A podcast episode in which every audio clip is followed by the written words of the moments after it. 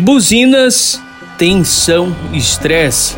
Não é novidade no trânsito de grandes cidades o barulho das buzinas, mas essas aqui poderiam ter sido evitadas caso o semáforo estivesse funcionando normalmente. Os condutores que passaram na manhã desta sexta-feira aqui pelo centro da cidade, em alguns trechos passaram aí por uma situação muito difícil. Nós viemos até ao cruzamento das ruas Senador Pompeu com a Pedro I no centro da cidade.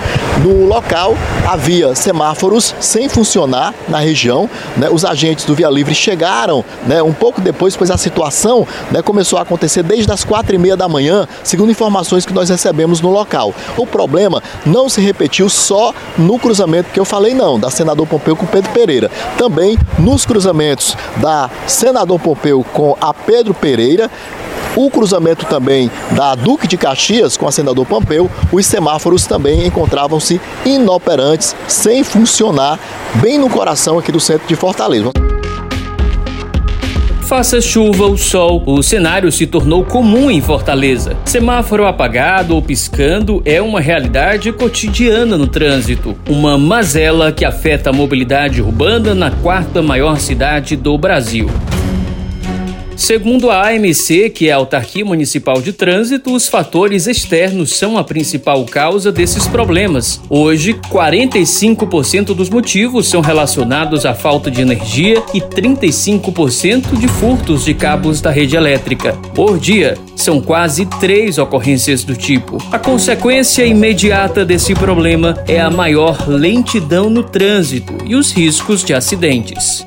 E a gente consegue minimizar um pouco com os no breaks que nós implantamos nos equipamentos, além de dispositivos com os disjuntores, né? Mas muitas vezes esses disjuntores estão lá para proteger o equipamento, né? Então ele protege o equipamento de uma de queimar, né? Mas por exemplo, em caso de de falta de energia, o no break pode entrar e aí ele vai funcionar durante um tempo que tiver faltando energia. O problema é que boa parte né, do, do, dos problemas com a Enel, o tempo necessário para a resolução do problema da Enel, ele supera o tempo de autonomia né, do no break. Né? Então, isso acaba acontecendo muitas vezes, né?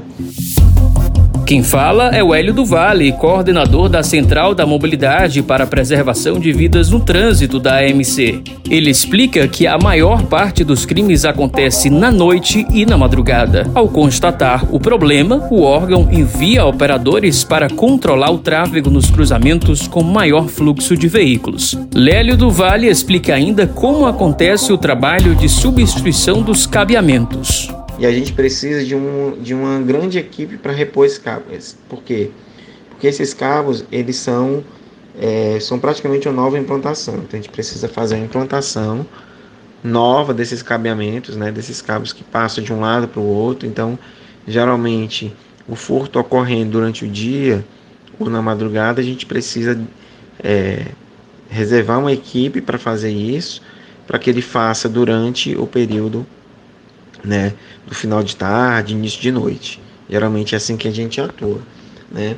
A gente também, para minimizar esse tipo de problema que são os furtos, a gente tem uma grande parceria, né, que é com a Secretaria de, de Segurança Pública, a gente tem um apoio, né, através do CIOPS, a gente consegue monitorar esses lugares, né, que estão tendo ocorrências, além de algumas equipes, né, da Polícia Civil que nos auxiliam é, no monitoramento das áreas mais afetadas né?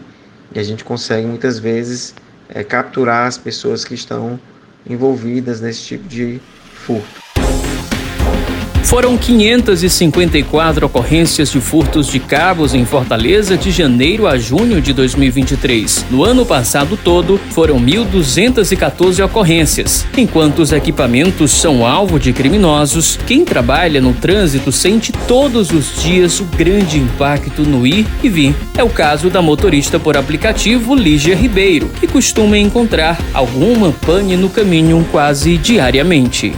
Eu sou motorista de aplicativo e muitas vezes eu vejo semáforos das cidades desligados e isso atrapalha bastante o trânsito.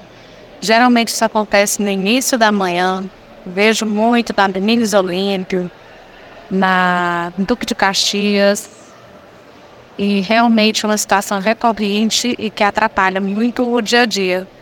Principalmente no início da manhã, que todo mundo está com horário apertado de trabalho, colégio.